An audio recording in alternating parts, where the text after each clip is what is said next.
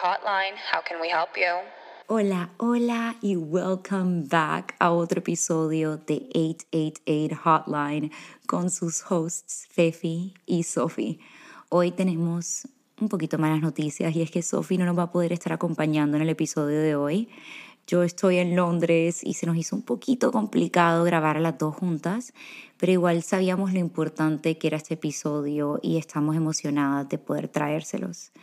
Les cuento de que hoy vamos a hablar de un tema un poquito tabú y no les puedo decir mentiras, estaba nerviosa de grabar este episodio. Vamos a estar hablando de la sexualidad, la liberación sexual y lo que esto puede afectar y el impacto de que esta puede tener en nuestra salud mental.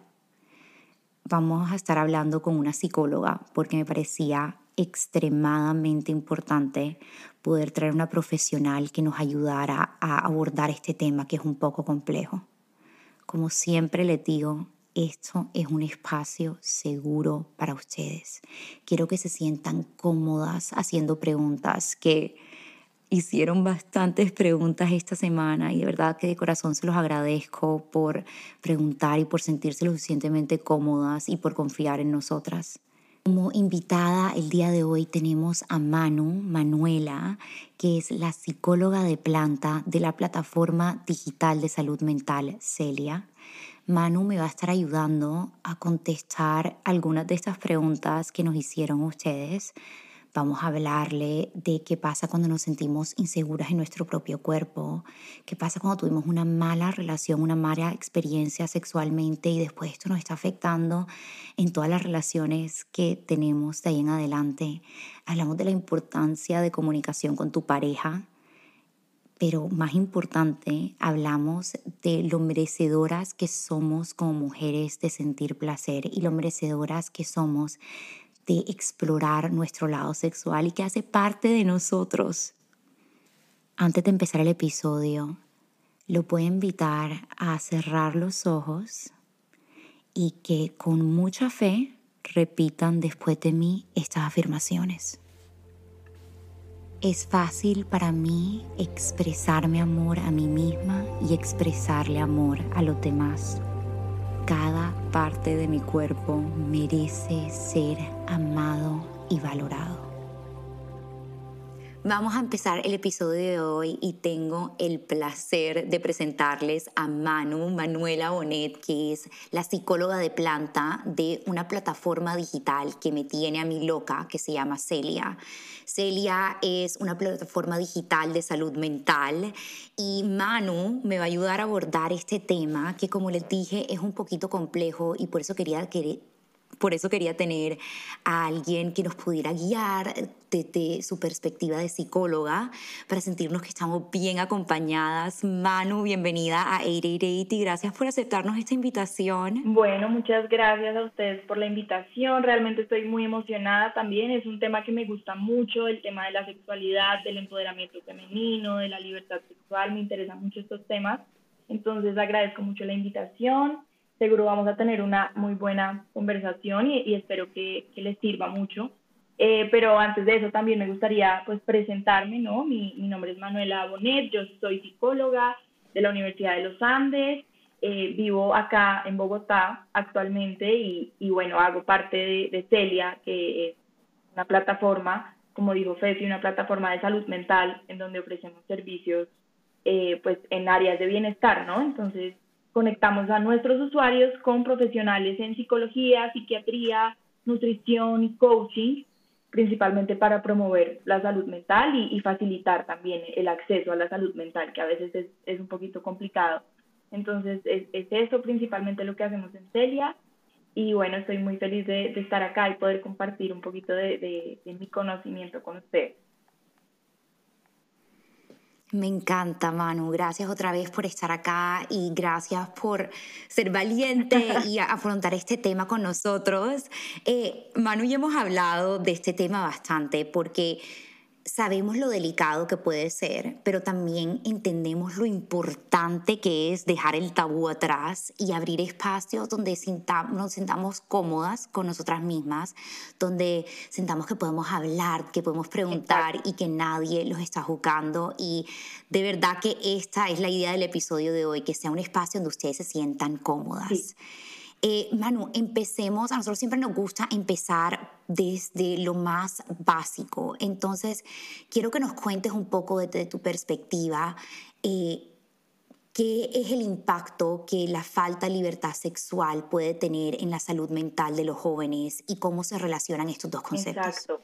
Pues bueno, digamos que partiendo del hecho de que somos seres sexuales desde que nacemos y que la sexualidad siempre va a estar presente en nuestra vida en cualquier etapa, pues definitivamente si en algún momento este aspecto de nuestra vida eh, está fallando o, no tanto fallando, sino que sentimos alguna incomodidad, eh, alguna limitación, si estamos reprimiendo este aspecto de nuestra vida, pues obviamente esto va a tener un impacto en otros aspectos de nuestra vida. Entonces, siento yo que la sexualidad se relaciona principalmente con la forma en la que nos relacionamos con nosotras mismas y con otros.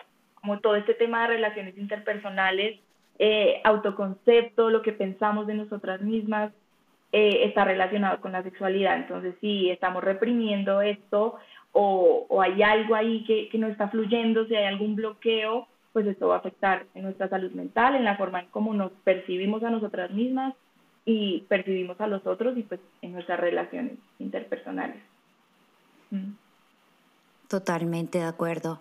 Yo creo que algo que a mí me gustaría dejar claro en este episodio es que todas somos merecedoras de tener una vida sexual activa, que esto no te hace una mala persona, que tener relaciones sexuales no significa que sea algo malo, que sentir placer no significa que sea algo malo, que todas como mujeres, como hombres tenemos derecho a sentir eso.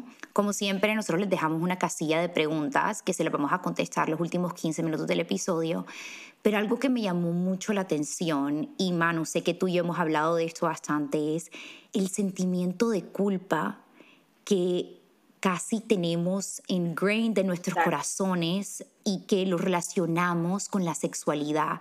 Quiero que tú me hables de tu perspectiva, que has visto de pronto si los jóvenes sienten que esto es un aspecto de su vida, qué podemos decirles para que entiendan que de pronto no es tan grave como uno lo piensa y que la sexualidad no significa que es algo malo. Sí, sí, exacto. Yo creo que la culpa es uno de los factores que impide que las mujeres tengan libertad sexual. Sí, es un factor muy, muy importante en, el momento de, sí, de experimentar nuestra sexualidad. Yo creo que lo que yo he podido ver, o sea, también dando acá mi, mi opinión como mujer, es que la mayoría de mujeres inconsciente o conscientemente tienen esta idea de que tener relaciones sexuales está mal, de que vivir nuestra sexualidad está mal, de que sí, de que todo lo que tiene que ver con experimentar nuestra sexualidad, pues, pues está mal, ¿sí? Entonces, eh, este sentimiento de culpa obviamente impide que las mujeres realmente puedan experimentar su sexualidad como es, o sea, sin libertad sexual, ¿cómo vas a saber qué te gusta, qué no te gusta, eh, cómo vas realmente a conocerte en, este aspecto? Es, es, imposible. Entonces, obviamente esta culpa pues puede venir por, de diferentes formas, ¿no? La culpa muchas veces viene por, por la religión, por la crianza que recibimos, el país o la ciudad en la que crecimos, muchas veces desde la crianza, si nos educaron metiéndonos esta idea en la cabeza, pues es difícil sacarnos estas creencias limitantes. Entonces, pues yo diría que lo más importante acá es identificar qué creencias limitantes tenemos acerca de la sexualidad, eh, o por lo menos cuestionarnos qué creencias tenemos eh, acerca de la sexualidad, identificar si sentimos culpa eh, al sentir placer o si sentimos culpa cuando tenemos encuentros sexuales o si sentimos culpa de hablar de sexualidad, identificar todo esto y, ver cómo podemos cambiarlo. Digamos, eh, muchas veces tenemos esta idea de las relaciones sexuales que son fuera del matrimonio son pecado, los hombres no me van a tomar en serio si, si vivo mi sexualidad libremente, entonces pues también ahí está toda esta parte del machismo, eh, de la falta de, conocimiento también, de la ignorancia, ¿no? En general. Hay varias cosas que dijiste ahí que me encantaron. La primera fue la parte inconsciente que tenemos todos, porque eso es clave y yo creo que para mí, y acá me va a costar hablar de esta experiencia, pero lo voy a hacer porque quiero de verdad practice what I preach y ser totalmente abierta en esto. Yo siento que yo creciendo no estaba consciente de la pena y de la culpa que tenía internamente. Y cuando yo me empecé a dar cuenta de eso, era que cuando yo tenía relaciones, después terminaba llorando. Increíble. Y tenía una culpa horrible y era como si yo tenía un guayabo moral, como le dicen, y yo lloraba por mucho que fuera mi novio, yo me sentía como una persona mala, yo decía, soy sucia, y era eso. Y lo que tú dices no solamente es verdad, sino que es clave y es importante, y es que nosotros mismos somos los únicos que podemos, uno, identificar de dónde viene ese trauma o de dónde viene esa culpa y dos, trabajar en ello. Yo siempre les doy algunas herramientas. Para mí el journaling, por decirte, ha sido clave en esto. Una vez decidí explorar exactamente de dónde venía ese sentimiento de culpa. Es por qué lloras, qué te hizo sentir que lloraste, qué, qué, qué tipo de palabras o qué tipo de... de qué, qué te estás diciendo a ti misma en tu cabeza porque yo me daba cuenta que me decía a mí misma como que eres una mala persona, nadie te va a tomar en serio. Luego es de dónde vino ese pensamiento, o sea, me lo tengo que cuestionar y es como que, ¿quién me dijo eso? Me lo dijeron de pronto mis papás cuando me estaban criando, me lo dijo la iglesia un día que estaba escuchando el sermón, me lo dijo de pronto un exnovio cuando me dijo que nadie me iba a tomar en serio. Y una vez tú identifiques de dónde viene eso, tú te empiezas a cuestionar es, ¿esto es verdad para mí? ¿Sí o no? Y ahí yo digo como que no, eso puede que haya sido la opinión de mis papás, pero no es mi opinión.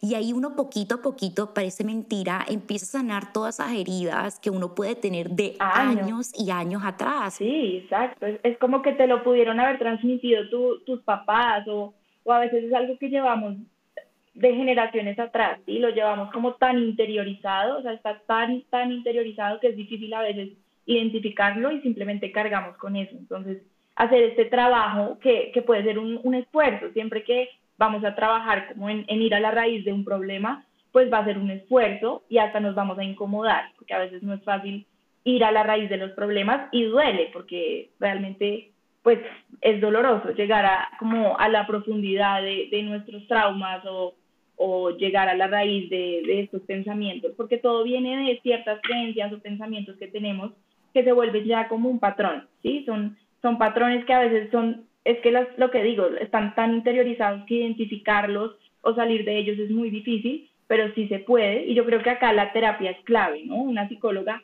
te puede ayudar, bueno, es, es también un trabajo muy, muy personal, pero una psicóloga sí te puede orientar mucho a ir a la raíz del problema, hasta llegar a, a niveles eh, como inconscientes, a, a, a, identificar cosas que tal vez tú solo no lo hubieras podido hacer. Entonces la terapia aquí también pienso yo que, que es clave, ¿no? Como ver de dónde viene ese sentimiento de culpa, de dónde viene ese malestar emocional o estas creencias de ti misma, estos pensamientos negativos, eso es muy importante.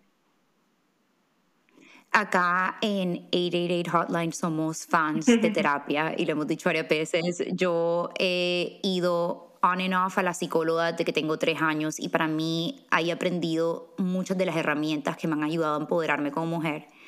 Eh, yo les quería comentar algo de lo que dijo Manu de lo difícil que era a veces llegar a esos puntos que uno considera como oscuros en su corazón y que uno siente que los tiene que destapar.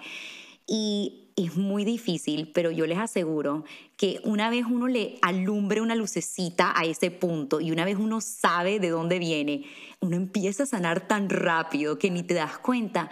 Pero sanar no es solamente para quitar ese sentimiento de culpa. La cantidad de mujeres que, como dice Manu, no exploran totalmente su libertad sexual y por ende no sienten tanto placer como podrían estar sintiendo, muchas veces viene está ha llegado a eso de culpa, porque te sientes que no eres merecedora de sentir placer, porque sientes que por mucho de que estás disfrutando el acto en el momento, te de la nada te llega un sentimiento de culpa y te bloqueas totalmente, o estás en tu cabeza y estás pensando como que ¿qué estoy haciendo? Estoy haciendo algo malo, estoy haciendo algo malo, estoy haciendo algo malo, y no puedes vivir el momento y no sabes disfrutar el momento bien. Sí, es que es imposible conectarnos con, o sea, es físicamente imposible conectarnos con el placer si estamos sintiendo culpa culpa. O sea, ¿cómo vamos a, conectarnos como con, con, el placer si estamos sintiéndonos culpables? Es muy difícil, ¿sí? Entonces, pues, lo, este, este tema de la culpa es súper importante, pues, trabajarlo, mm, pero también identificar de dónde viene ese sentimiento de culpa, si es realmente de nuestras creencias o si realmente pensamos que la persona con la que estamos compartiendo nuestra sexualidad o compartiendo nuestro cuerpo, pues eh, no es la indicada, porque a veces la culpa viene de esto, como que nos estamos sintiendo un poquito objetivizadas o como usadas, pero, pero realmente hay que identificar todo esto y si es el caso de que nos estemos sintiendo utilizadas por nuestra pareja, pienso yo que esto se puede solucionar a través de la comunicación, ¿sí? Hay que comunicarnos, hay que hablar de lo que nos gusta, de lo que no nos gusta, siento yo que el, el, amor propio va más allá como de, eh, no sé, comer bien y, hacer ejercicio, o sea, estos, estos son puntos importantes, pero amor propio también es establecer límites, decirle al otro lo que me incomoda, decirle lo que no me gusta, decirle lo que sí me gusta también, es como realmente expresarnos, pero sin vergüenza. Y como hay tanta vergüenza alrededor de hablar de sexualidad, entonces a veces es un tema que ni siquiera se toca y estoy yo teniendo relaciones sexuales con, con mi pareja, no me está gustando, pero no lo voy a hablar porque pues debo quedarme callada, ¿sí? Me gusta dos cosas que dijiste ahí. Voy a empezar de atrás para adelante. Lo primero es la falta de comunicación. Parece increíble que eh, estar íntimamente con la pareja y tener una relación que es un momento muy íntimo, parece mentira que a veces somos capaces de hacer eso, pero no somos capaces de hablar del tema. Y que por mucho que llevamos con nuestra pareja años y que sentimos que es nuestro mejor amigo y todo, pareciera mentira que el tema de la sexualidad es como si las mujeres quedaran totalmente freeze, no saben, eh, y me, incluyo, no estoy diciendo que no sea yo, me incluyo que a veces nos cuesta decir como que quiero esto o necesito un poco más de esto o eh, me estoy sintiendo utilizada porque a veces siento que para ti esto es como un checklist, que tú simplemente tienes una relación conmigo y ya. Y quiero hablar de un poquito sobre la comunicación y ver si de pronto podemos darles algunas herramientas de cómo comunicarse con su pareja. Em, quiero hablarte yo de cosas que he hecho y tú me dices como psicóloga qué opinamos aquí. A mí varias cosas que me he dado cuenta a los errores que hice en el pasado al tratar de comunicarme. Y era a veces que yo me embotellaba tanto que después me salía en llanto o me salía como que rabia, como que es que tú no me quieres, es que tú nunca me, te parecía atractiva, porque casi me embotellé todo eso. Mm, y me he dado cuenta que no hay nada mejor que apenas uno lo siente, hablarlo, pero también entender que hay un momento para todo tipo de conversaciones.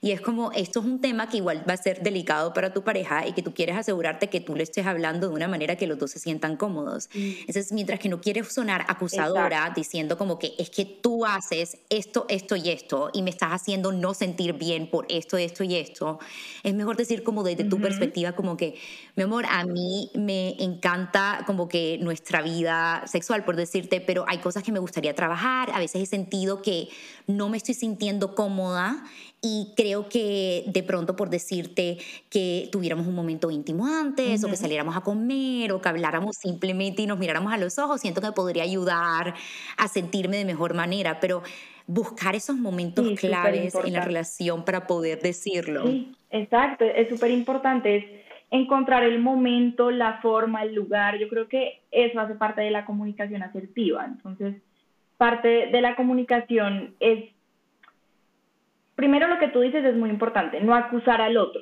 nunca hablar desde, desde eh, como acusando, como diciendo es que tú haces las cosas mal o es que tú me estás haciendo sentir mal, sino es más yo me siento, ¿sí? Expresar yo me siento mal cuando eh, pasó esto, yo me sentí mal cuando, no sé, querías tener relaciones sexuales y, y, y yo no quería y me presionaste, o sea, es como desde tus emociones, desde lo que tú sientes. Es muy importante hablar desde lo que sentimos, desde nuestros, nuestros sentimientos, emociones, pero evitar acusar al otro.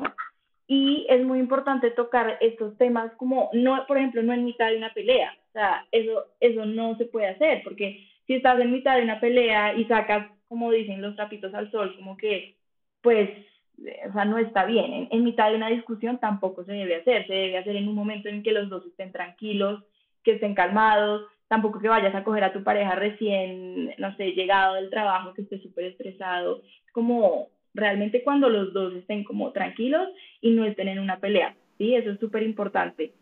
Y, y sí, es, es eso, ¿no? Es como siempre desde lo que sentimos, nunca culpando al otro, porque realmente de pronto el otro tampoco es que tiene la culpa, ¿sí?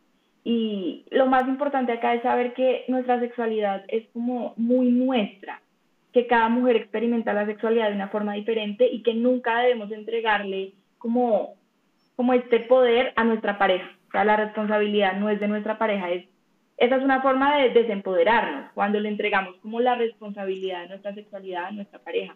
Realmente no, o sea, nosotros tenemos que saber qué nos gusta, qué no nos gusta, comunicarlo y, y conocernos demasiado bien, porque si le entregamos esto a nuestra pareja, pues o sea, si, si lo que es de nosotras se lo estamos entregando a otra persona, nos estamos desempoderando totalmente.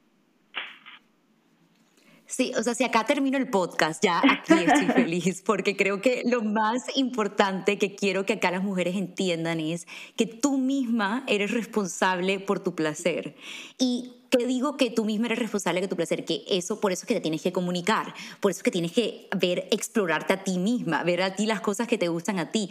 Pero en el momento que tú digas, como que no se lo dejo todo al hombre, y es que es el trabajo del hombre hacerme sentir bien, y es el trabajo del hombre asegurarme que yo me sienta cómoda, en ese momento es como si le estuvieras entregando todas las armas y tú te quedas totalmente sin nada.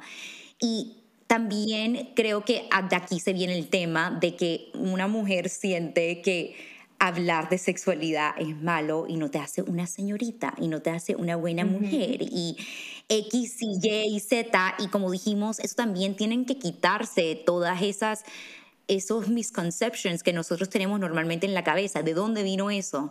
Tú hablar de eso no significa que seas una mala persona, eso eres parte de ti, tu sexualidad es parte de lo que tú eres, eres parte de tu ser. Sí, naciste así. Lo otro que quería...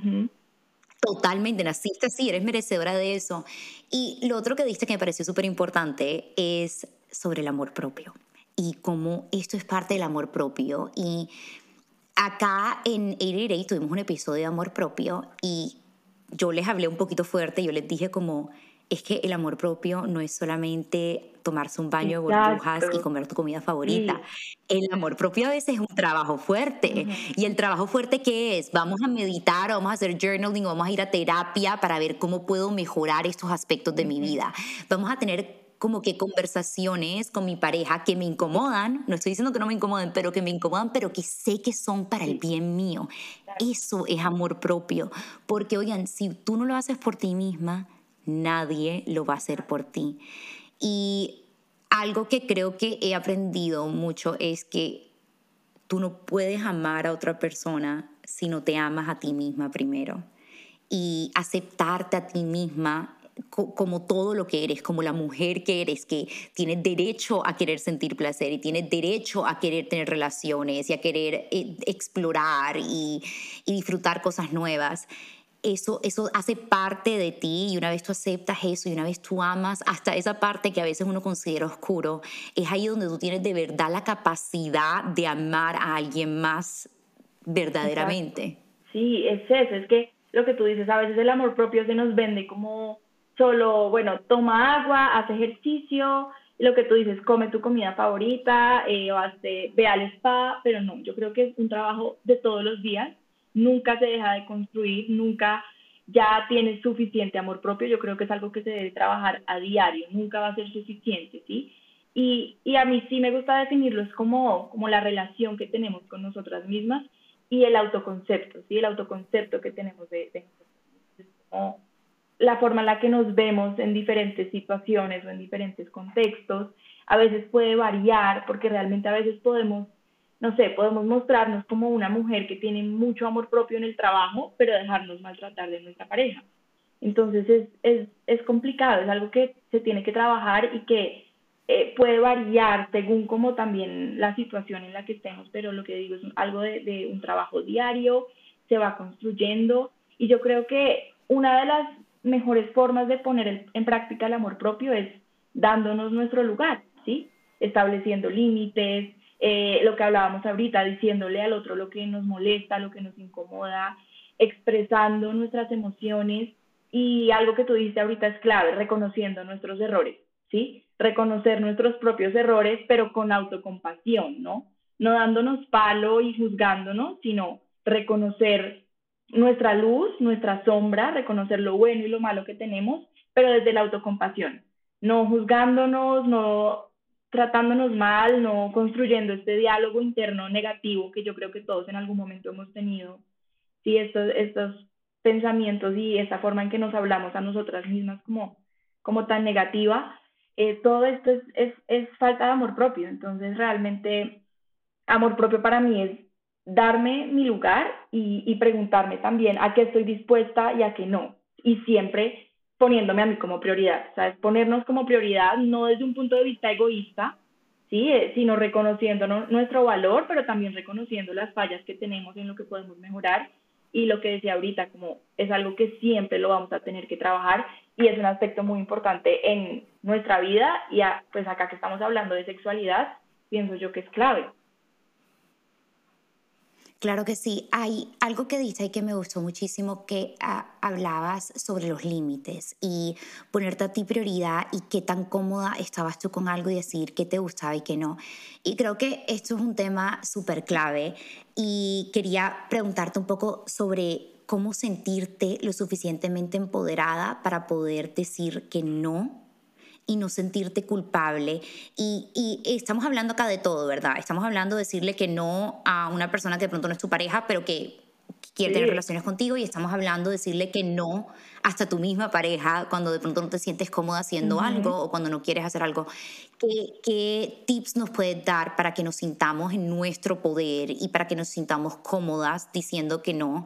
Y creo que de ahí se desprende también el amor propio y también el autoconocimiento y entender exactamente qué nos hace sentir mejor. Eso iba a decir, yo creo que del amor propio o sea, el amor propio está muy relacionado con el autoconocimiento, porque si no nos conocemos, si no sabemos, digamos, a qué estamos dispuestas y a qué no, qué, qué cosas no son negociables para nosotras, o sea, eso hay que saberlo primero, ¿sí? Para establecer límites hay que saber a qué estamos dispuestas, a qué no, eh, que realmente no, no vamos a aceptar, que, pues, o que estamos dispuestas a aceptar. Es como eh, una de las formas de, de, de no sentir culpa, es saber que cuando establecemos límites, siempre vamos a incomodar al otro a los otros nunca, a los otros nunca les va a gustar cuando, cuando establecemos un límite o cuando decimos que no, pero eso no nos tiene por qué afectar, ¿sí? Entonces no nos tiene por qué afectar que el otro se moleste porque le estemos diciendo que no. Y cuando nos deja de afectar que a los otros les moleste que estemos diciendo que no, pues dejamos de sentir culpa. Porque es muy posible que si la otra persona se está molestando es porque estamos poniendo bien el límite, ¿sí? Eso es un indicador de que estamos estableciendo un límite sano y es muy posible que tanto la otra persona se incomode como yo misma, porque si no estamos acostumbradas a establecer límites, también va a ser incómodo para nosotras empezarlo a hacer o para nosotros pues empezarlo a hacer, eh, pero no importa. Si esto está como mm, guiado o, o, está como desde, desde que nosotras somos la prioridad, pues nunca, nunca va a estar mal, ¿sí? Realmente nunca va a estar mal establecer límites, nunca va a estar mal expresar lo que nos gusta y lo que no nos gusta, es muy importante que nos deje de importar si al otro le incomoda. Totalmente. Y creo que eh, ligado a eso está un poquito, que creo que es un tema importante hablar sobre la comparación. Y es que hay veces que yo siento que a veces vamos a hablar con nuestras amigas, por decirte, de la sexualidad, y uno empieza a hablar y de la nada dice algo como que, por decirte, intenté X y la reacción que te dan es, ah, ¿cómo se te ocurre haber hecho eso? Yo sería incapaz, yo no hago nada de esto. Y creo que de aquí vienen dos cosas. Uno, la sexualidad es totalmente personal. Cada uno lo puede explorar y sentir de la manera que uno quiera. Y que yo haga algo no significa que tú lo tengas que hacer y que tú no hagas algo no significa que yo no tenga que hacerlo. Eso es lo primero.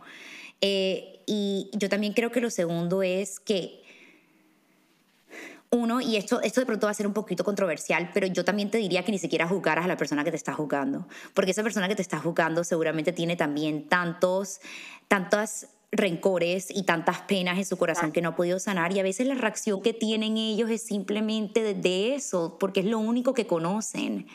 Eh, entonces yo sé que a veces es un poquito difícil cuando recibes una reacción un poquito grave de una amiga o de una persona que de verdad quieres y yo creo que de ahí es que también vienen muchas de las penas que nosotros cargamos nosotros mismos.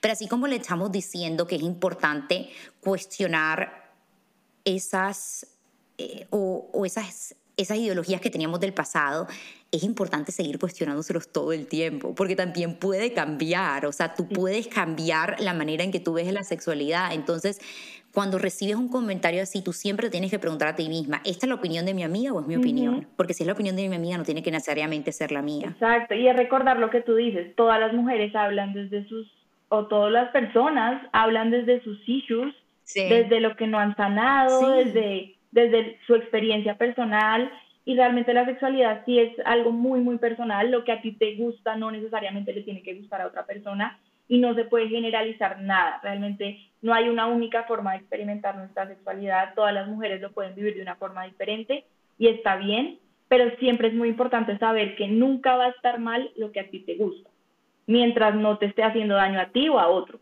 Pero si a ti te gusta y no, no le está haciendo daño a nadie, eh, nunca va a estar mal, nunca va a estar mal si a ti te gusta eso y que a otra persona no le guste está perfectamente bien, si a la otra persona no le funciona está perfectamente bien también, nunca dejarnos sentir como mal por la opinión de otros, siempre saber que esa persona está hablando desde lo que ha vivido, pues cuántas cosas no, no vive una persona, una mujer, cuántas eh, situaciones difíciles no, ha difíciles no ha tenido que pasar o cuántos traumas no tendrá que no ha resuelto.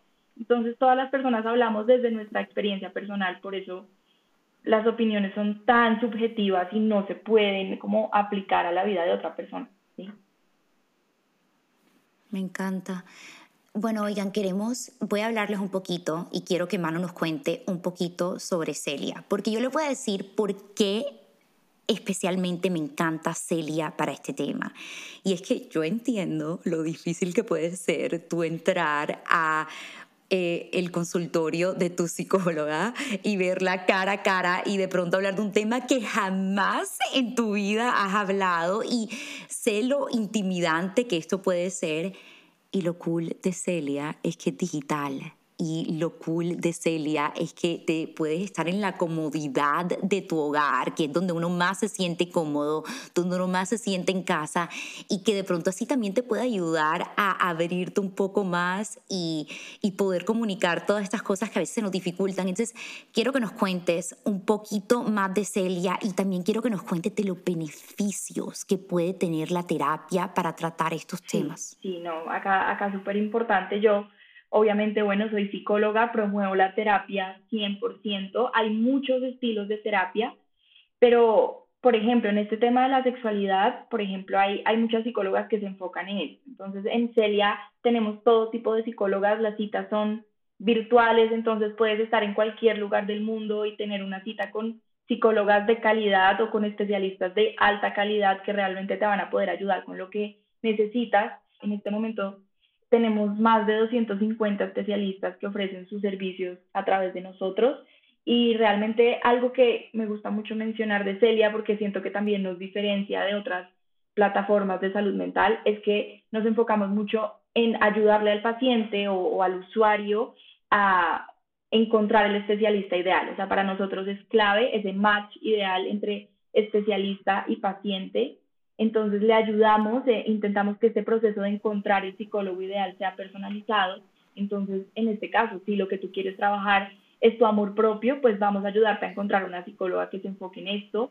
O si realmente quieres enfocarte solo en, en trabajar tu sexualidad, por ejemplo, también hay psicólogas especializadas en este tema. Entonces, siempre te vamos a ayudar a encontrar esa, esa psicóloga ideal para que puedas trabajar realmente lo que necesitas, ¿sí? Que sea mucho más personalizado te voy a decir algo que me encanta y es que por eh, gente que ha pasado por terapia como yo, les puede decir lo difícil que puede ser encontrar una terapeuta y hacer match con una terapeuta. Oigan, piénsenlo así, si es difícil como que hacerse amigos en la calle, esto que es un tema tan personal, que tú le vas a estar contando a la terapeuta las cosas más íntimas de tu corazón, tú te quieres sentir cómoda. Y hay veces que yo siento que uno tira la toalla porque uno va a una cita no hizo clic con la persona y es como que no, yo no voy a pasar por ese proceso otra vez, yo no quiero venir a buscar a la gente.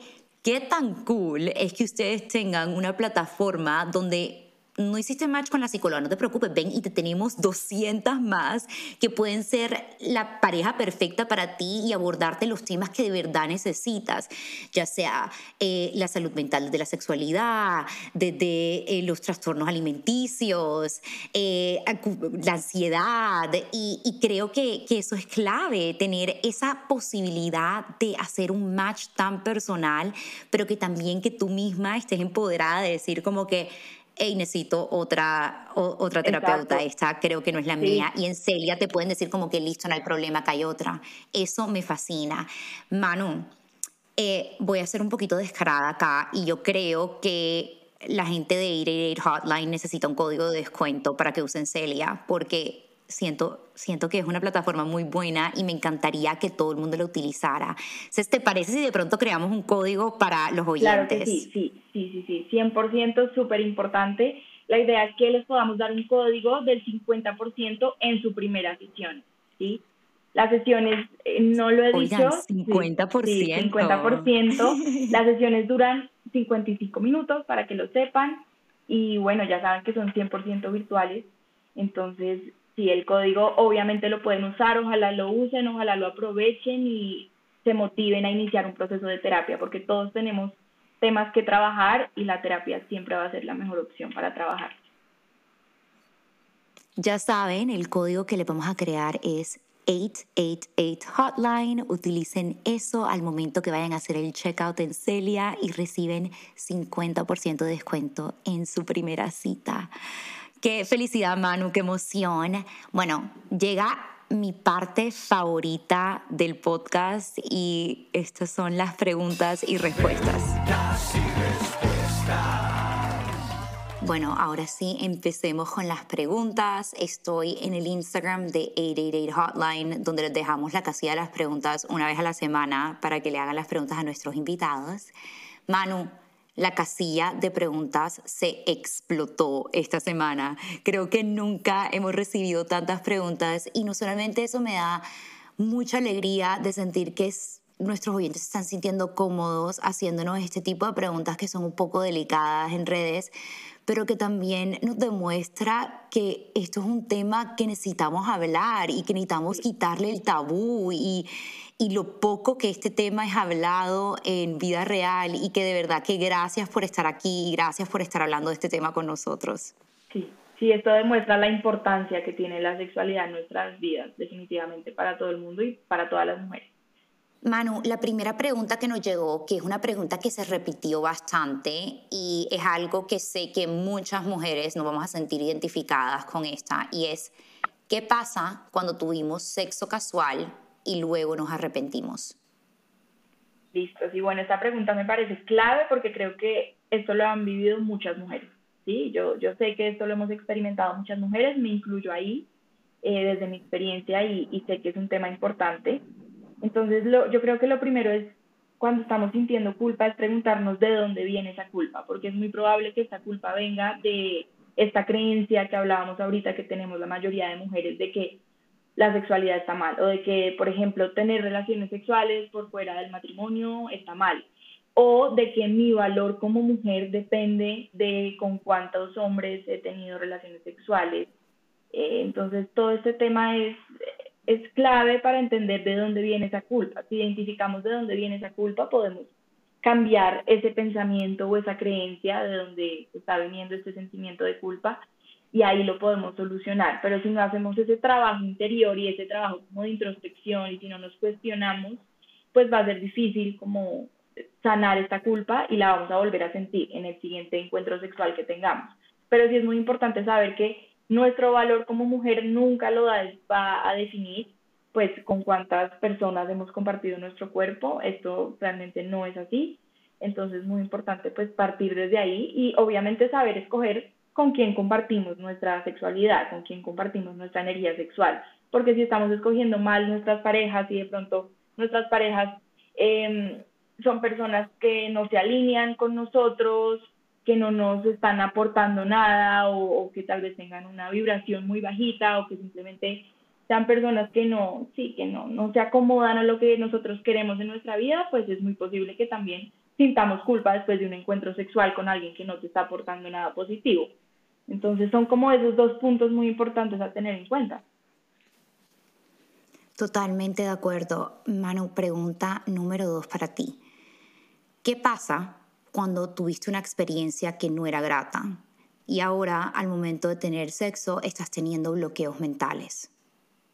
¿Cuáles son herramientas de pronto que podemos utilizar para eso? ¿Por qué pasa esto? Cuéntanos un poco.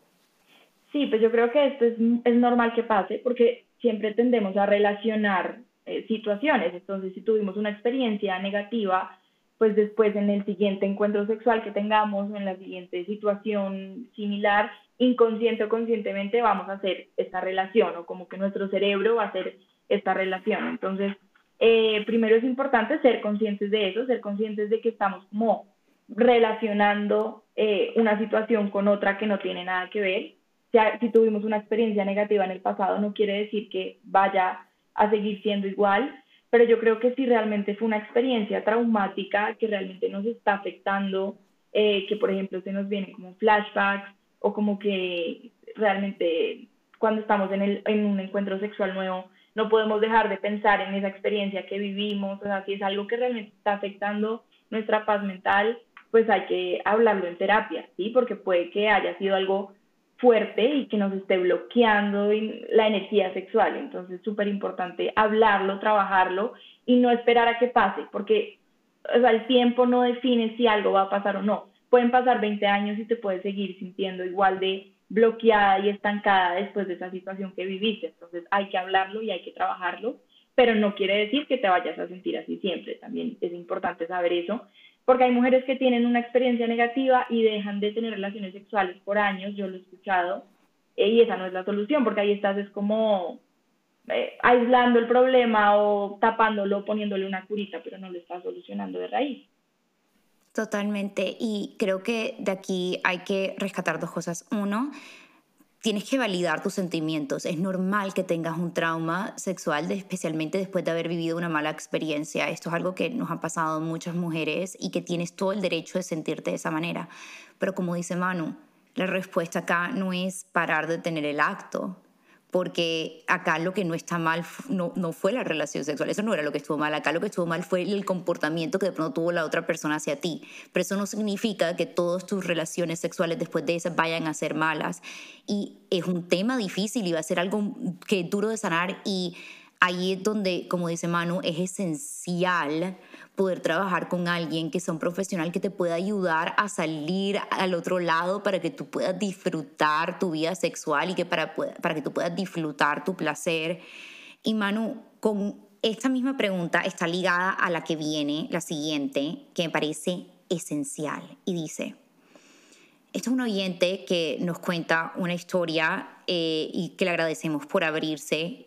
Y dice, fue abusada a los 14 años y no sé si lo debería decírselo a mi pareja. Esto es un tema que a mi esposo lo debería contar. Ok, bueno, esta pregunta me parece muy importante. Primero, quiero decirle a la persona que, que, que hizo esta pregunta que lo siento mucho, ¿no? Que realmente experimentar un abuso sexual yo creo que es de las cosas más difíciles que puede vivir una persona y más en, en, edades tan tempranas, o sea, en la infancia, en la adolescencia o realmente en cualquier edad es muy, muy difícil. Entonces, realmente siento mucho que hayas tenido que pasar por esto. Em, sin embargo, creo que es algo que definitivamente sí tienes que hablar con tu pareja. Yo creo que algo que pasa mucho con las mujeres que han sido víctimas de cualquier tipo de violencia sexual es que sienten culpa, sienten que, que ellas fueron las culpables, sienten vergüenza de hablar del tema y hay una de cada tres mujeres ha sido abusada sexualmente. O sea, realmente la tasa es muy, muy alta, pero de esto no se habla mucho sí hay muchas mujeres que fueron abusadas y nunca lo han hablado, ni siquiera se lo han contado a sus familiares porque eh, siempre en, en, esta sociedad se, se revictimiza, ¿sí? Entonces se culpa a la víctima de lo que sucedió y se culpa a las mujeres cuando han sido abusadas sexualmente y, y siempre se les intenta decir que de alguna forma se lo buscaron. Entonces, por eso es que las mujeres muchas veces no lo cuentan y no hablan de esto. Entonces sí es muy importante que lo hables con tu pareja, pero además de hablarlo con tu pareja, que vayas a terapia, porque a pesar de que hayan pasado muchos años, no sé cuántos años han pasado, no sé cuántos años tienes ahora, pero a pesar de que hayan pasado años, esto no se va a sanar solo. Nadie nace o nadie cuenta con las herramientas para afrontar un abuso sexual por sí mismo, o sea, realmente se necesita apoyo profesional con una psicóloga que trabaje este tema. Entonces, por ejemplo, en Celia hay muchas psicólogas que trabajan abuso sexual. Ah, es, es uno de los motivos de consulta eh, pues más comunes. Realmente llegan muchas mujeres que han sufrido algún tipo de, de abuso, entonces súper importante que lo hables con tu pareja, que sea sincera, que no sientas ni culpa ni vergüenza al hablarlo, pero que además vayas a terapia y lo trabajes. Total, y creo que de lo importante de hablar con tu pareja sobre el tema es que mientras que acá no nos vamos a victimizar a nosotras mismas, se hace parte de tu historia y hace parte de de, pronto porque tienes algunos de tus miedos o porque actúas tú de cierta manera. Para mí me acuerdo que fue muy importante cuando pude abrirme sobre algunas de las malas experiencias que había tenido en el pasado con mi pareja de ahora, para poder decirle como de pronto por eso a veces reacciono de esta manera y de pronto a veces soy sensible cuando pasa esto. Y me he dado cuenta que también en pareja he podido sanar muchísimo, porque una vez le pude admitir a alguien más como que, mira, esto me pasó a mí en el pasado y tengo mucho miedo o me, o me da miedo que esto se vuelva a repetir y me da miedo volverme a sentir de esta manera y uno tener una persona que te ama totalmente y que te diga como que no, pero es que no te preocupes, que ahora vamos a hacer un equipo, yo no voy a dejar que te sientas así.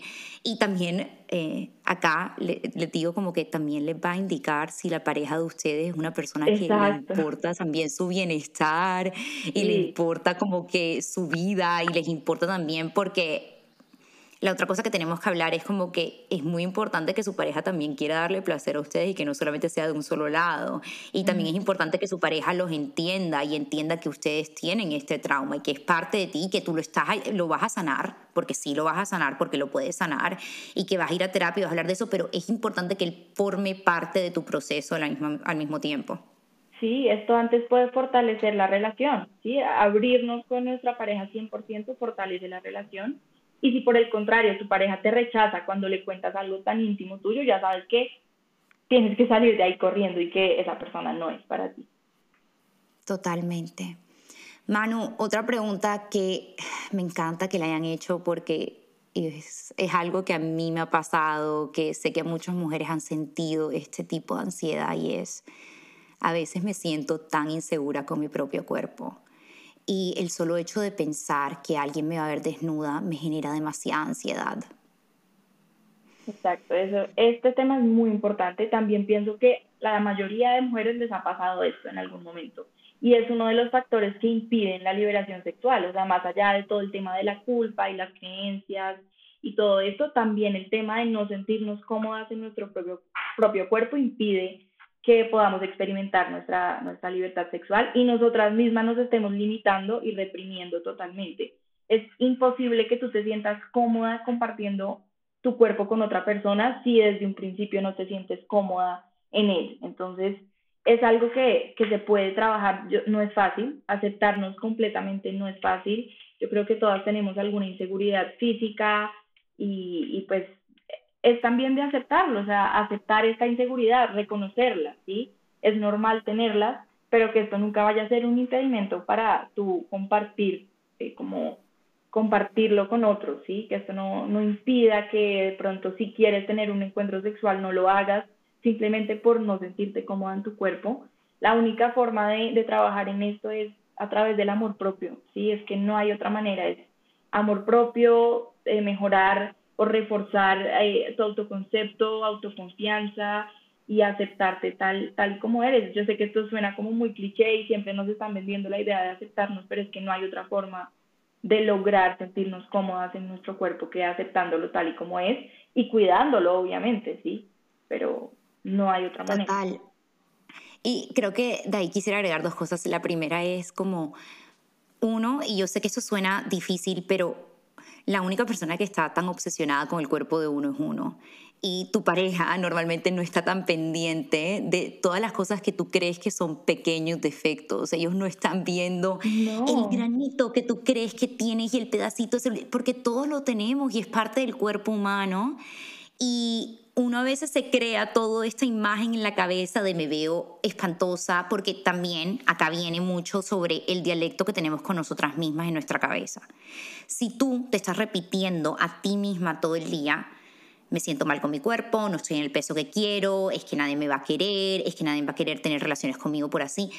Eso se te va, se va a reflejar en toda tu vida, porque es lo que te estás repitiendo una y otra vez. Y yo sé que eso suena ridículo, pero esto fue algo que yo escuché una vez en un podcast y lo hice y fue de las cosas más incómodas, pero también que me liberaron bastante y era literal estar desnuda al frente del espejo y decirme a mí misma como que qué linda te ves, me encanta tu cuerpo, como que mírate, wow, y de verdad como que sentirte empoderada y sentir como que mira que el mujerón que soy. Y suena incómodo, que no debería, porque, porque nos sentimos tan incómodas dándonos cumplidos a nosotras mismas. Pero en el momento que tú cambias la narrativa en tu cabeza y tú paras de decirte como que no me gusta mi cuerpo, no me gusta cómo me veo, nadie me va a querer, y todas esas frases cambian a te ves divina hoy, me encanta cómo te ves, todo el mundo te desea, tú misma te deseas.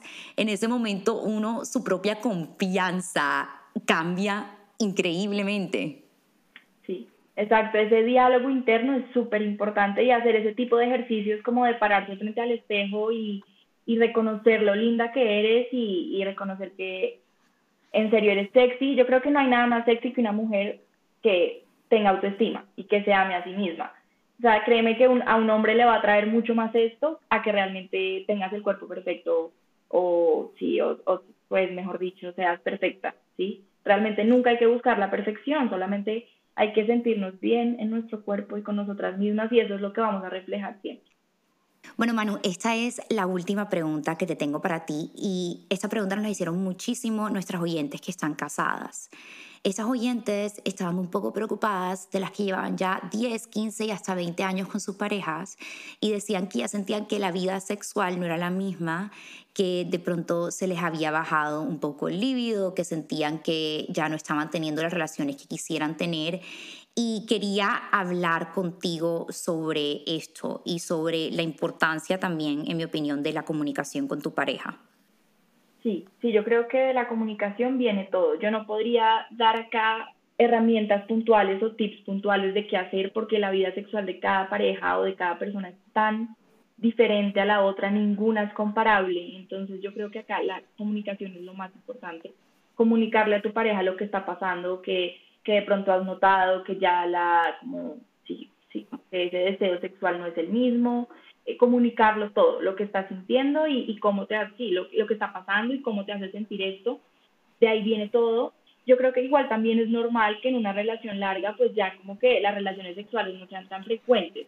Lo importante acá es que los dos estén bien con eso, es decir, si los dos eh, como que han decidido que van a tener relaciones sexuales cada 15 días, pero los dos están bien con eso, no pasa nada. Acá el problema es que uno de los dos esté bien con eso y el otro no esté conforme. O sea, los dos tienen que estar conformes con las decisiones que estén tomando respecto a su sexualidad, ¿sí? Los dos tienen que estar de acuerdo y los dos tienen que estar cómodos. No importa los cambios que hayan tenido, si al principio su vida sexual era más activa y después ya no tanto, mientras los dos estén de acuerdo y se estén comunicando lo que les gustaría que cambiara o lo que les esté molestando en el momento.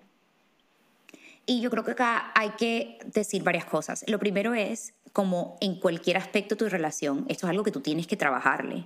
Eso no es que tú te casaste y ya, ya, y ya te casé, ya no me tengo que poner esfuerzo, no. Acá también tenemos que hablar de como que están haciendo suficiente espacio para poder explorar su sexualidad como pareja, sí o no. Están abriendo espacios de comunicación. Tú le estás informando a tu pareja lo que te gustaría recibir de él. Él te está informando lo que te gustaría recibir de ti. Eso es importante y esencial y es importante que lo trabajen como pareja y es importante que se lo pongan de prioridad y sí, la vida va a meterse en el camino y van a tener hijos y van a tener trabajo y hay tantas cosas que hacer, pero también a uno darse cuenta que esto es un pilar importante en una relación y que también se le debe poner prioridad de cierta manera y crear espacios para eso. Yo creo que eso es importante que como pareja tomen la decisión y lo hagan. Y también que constantemente estén hablando del tema. No es que van a hablar del tema una vez y después en cinco años vuelven a hablar. No. La otra cosa que tienen que entender es como es normal que el líbido de las personas sube y baje y va a haber momentos que tu pareja va a querer tener más relaciones que tú y va a haber momentos que tú vas a querer tener más relaciones con tu pareja. Y es normal, como todo en la vida, eh, eh, baja y sube y por eso es la importancia de la comunicación constante y de constantemente check-in con tu pareja y decir como que lo que estamos haciendo está funcionando para nosotros, deberíamos hacer algo más, deberíamos ponerle más esfuerzo a esto, eh, deberíamos de pronto salir más o tomarnos más espacio para nosotros mismos.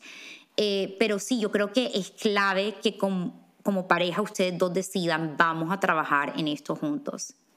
Exacto, es, de trabajarlo, de hablarlo y, de no aislarlo, como que el estrés de la vida cotidiana y la monotonía no apague ese, pues ese aspecto sexual que es tan importante en las parejas.